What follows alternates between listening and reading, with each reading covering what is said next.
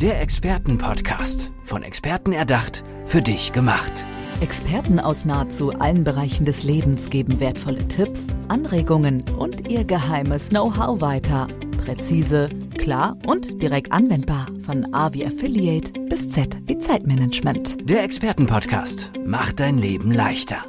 Ja, herzlich willkommen zu einer neuen Folge unseres Experten-Podcasts. Ich bedanke mich jetzt schon mal bei Ulrich Kreuzer, der sich hier heute als Experte zur Verfügung stellt. Hallo, lieber Ulrich. Hallo. Schön, dass du da bist. Ähm, weißt du schon, dass ich manchmal ein bisschen gemein bin am Anfang? Weißt du schon, oder? Ja, da stehe ich da drauf. Sehr gut. Du, wir fangen an, indem wir natürlich wissen wollen, wofür du Experte bist, aber ich stelle natürlich jetzt nicht so die Frage, wofür bist du Experte, erzähl mal, sondern ich möchte gerne fünf Begriffe von dir haben, ich nenne sie auch gerne Hashtags, mhm. die deine Expertise ein bisschen beschreiben, die du vielleicht auch mal unter so einen Insta-Post drunter packst oder ein Facebook-Posting, damit man mal ähm, so eine Orientierung kriegt. Komm, fünf Begriffe, ich schreibe mit. Humanisierung und Analogisierung der Digitalisierung. Das sind ja drei schon. Jo. Humanisierung, Analogisierung, Digitalisierung. Mhm. Ja, da fehlen auch noch zwei. Spock.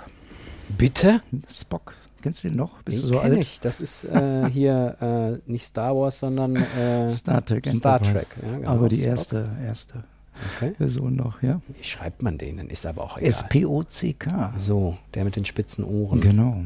Und? Der fünfte Begriff. Boah, das ist schwierig, schwierig fünfte Begriff. Humanisierung, Analogisierung, Digitalisierung, Spock. Mhm. Du weißt gar nicht, was ich mit diesen Begriffen gleich machen werde. Einen Satz wahrscheinlich bilden. Dann machen wir, geben wir dir noch ein, eine Schwierigkeit dazu. Dann nehmen wir künstliche Intelligenz. KI. Kürze ich das mal ab.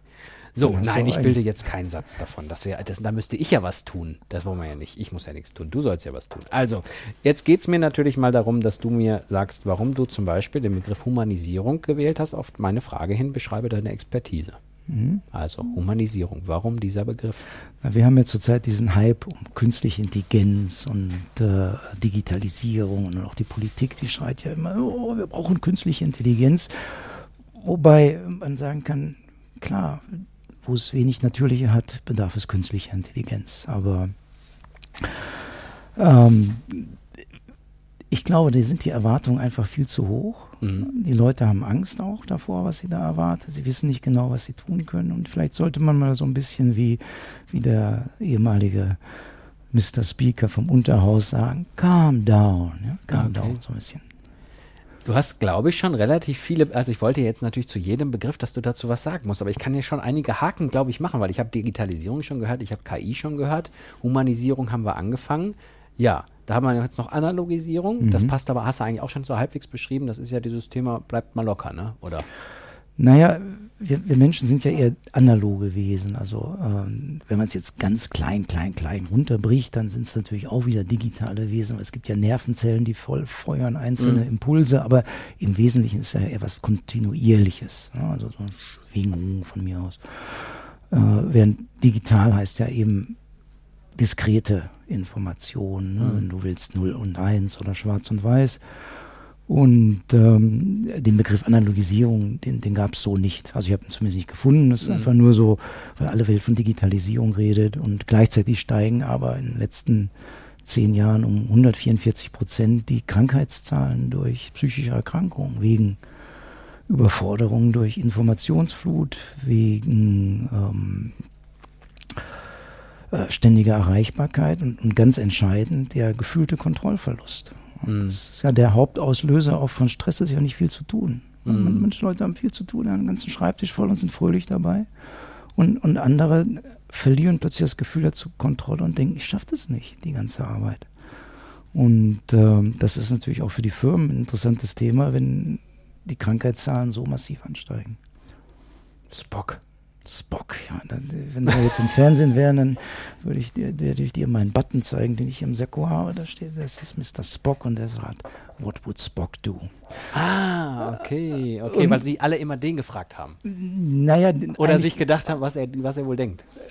Nein, wenn ich mir heute angucke, wenn ich die Zeitung aufschlage und, und, und da drin lese, und ich bin ja nun in, in der glücklichen Lage, dass ich Physik studieren durfte und, und auch über 20 Jahre im äh, Innovationsschutz gearbeitet habe, wo ich eben viele Sachen im Idealfall gesehen habe, bevor sie nach draußen gegangen sind, weil schützen kannst du es nur, wenn es eben noch neu ist. Mhm. Und wenn ich dann, dann halt lese, am Beispiel Elektromobilität, ja, Elektro, alle schreien, oh, wir brauchen Elektroautos, Elektroautos, ja fein. Dann äh, rufe ich mein Elektrizitätswerk an und sage, ich möchte mir einen Tesla kaufen. Ja, dann sage ich, mein Nachbar auch und der dahinter auch.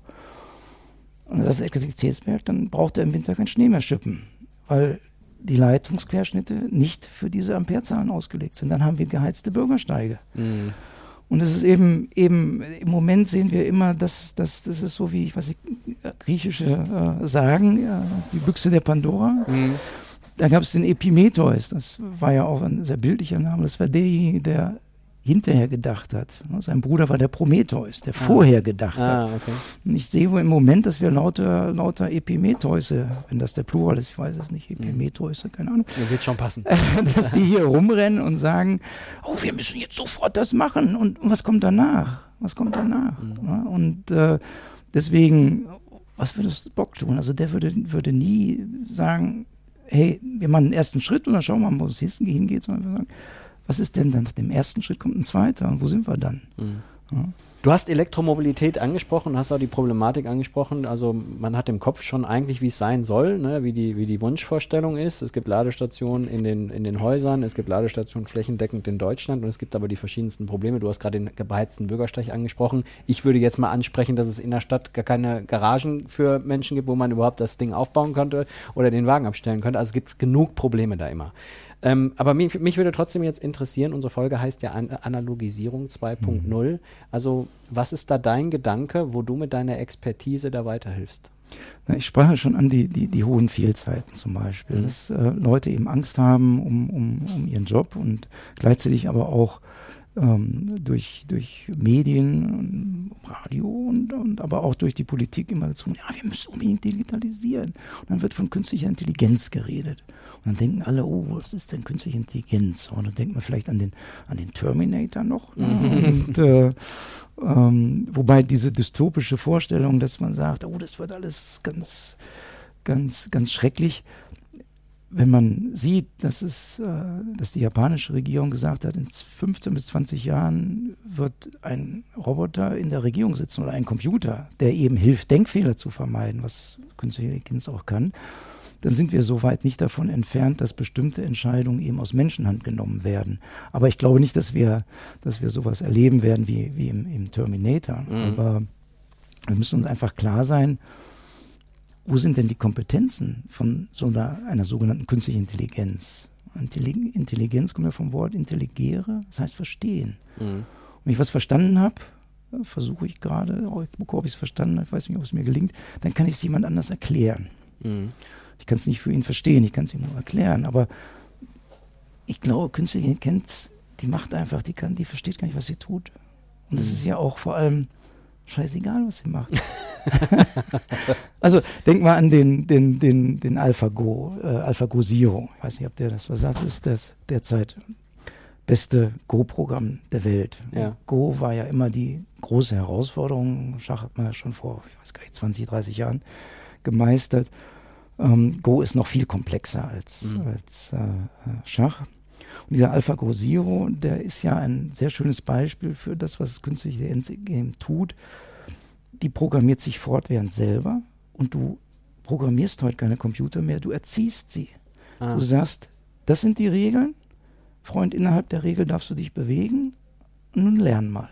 Mhm. Und dieses, dieses Programm, das lernt und das lernt, das lernt, trainiert unheimlich hart für die Meisterschaft, spielt Millionen von Partien gegen sich selber, was auch schon mal sehr nerdig ist, wenn man mit sich selber spielt.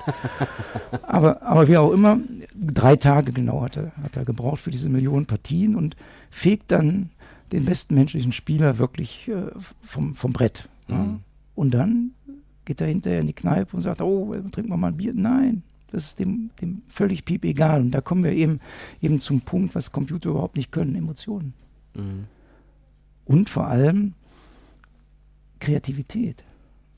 Mhm. Das Kreativität, sagt man ja, ist das Verbiegen von Regeln, ohne sie wirklich zu brechen. Also mhm. innerhalb eines gewissen Rahmens bekannte Dinge neu zusammenzusetzen.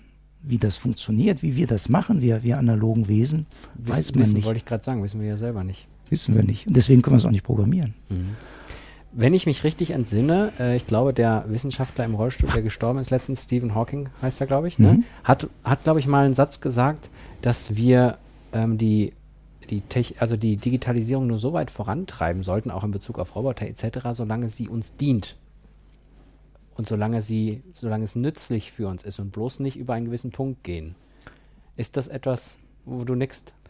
Ja, Stephen Hawking ist ja, ist ja auch Physiker gewesen und äh, er hat, hat eben das ja noch ein bisschen weitersponnen, hat gesagt, entweder ist diese künstliche Intelligenz das, das Beste, was dem Menschen passiert, oder das Schlechteste. Ah, Man weiß okay. nur noch, noch nicht genau was, in welche Richtung es da geht. Und ähm, ich denke, die Gefahr ist, dass wir einfach auch zu viele Kompetenzen aus der Hand geben. Wenn wir die Befürworter von künstlicher Intelligenz, die argumentieren immer, Mann, Mann, Mann, die, die, die genetische Programmierung unseres Hirns, die ist 50.000 Jahre alt, ne? irgendwo Jungpaläolithikum, Ende der, der, der Steinzeit, äh, der Altsteinzeit, so Übergang zur Mittelsteinzeit, da kommt das alles irgendwo her und jedes Geräusch im Busch, das da drohte immer, war gleich immer eine Gefahr, weil der Säbelzahntiger da rausbringt und das ist immer noch bei uns drin, wenn das Handy bingt, dann gucken wir da hin. Ne? Mhm. Und äh, ähm, wir haben halt einfach so, man schätzt ungefähr so 180 hat man bislang identifiziert, sogenannte Denkfehler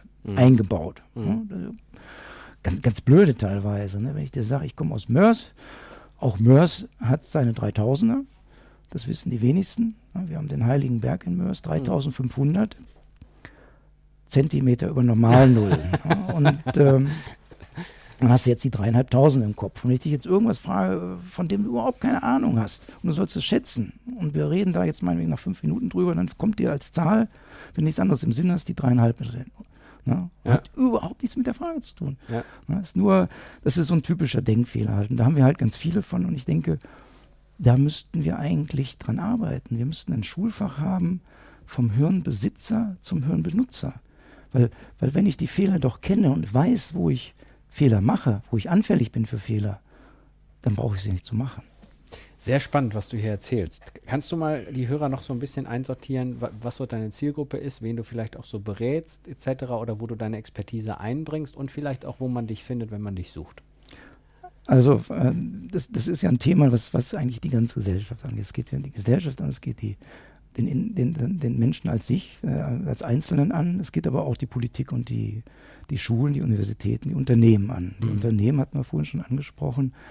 Die ähm, haben eben das Problem, dass ihre Mitarbeiter das nicht einschätzen können, dass sie verunsichert sind, dass sie sagen, sagen wo, wo sind ist unser Job noch sicher ne? und wo gehen wir dahin? Die Politik hat eigentlich die Aufgabe zu sagen, wenn wir doch nicht wissen, welche Jobs es in Zukunft noch geben wird. Und es werden viele Berufe werden einfach aussterben, so wie der Heizer auf der Lok früher. Ne? Mhm.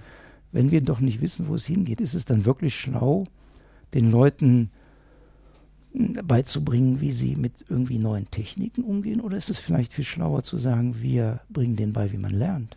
Lernen, lernen. Mhm.